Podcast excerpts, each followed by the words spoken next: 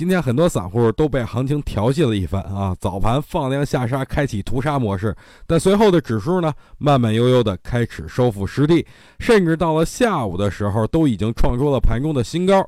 这不得不让我怀疑，这跟晚上公布的一条消息有着很直接的关系，那就是深港通将于十二月五号正式开通。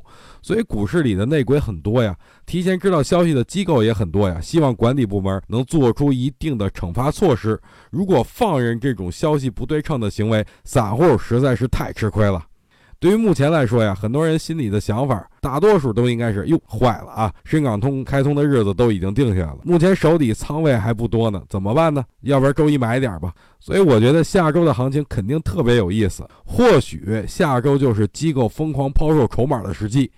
所以各位呢啊，咱们一定要稳如泰山，不要因为一则消息而改变您原本的操作思路。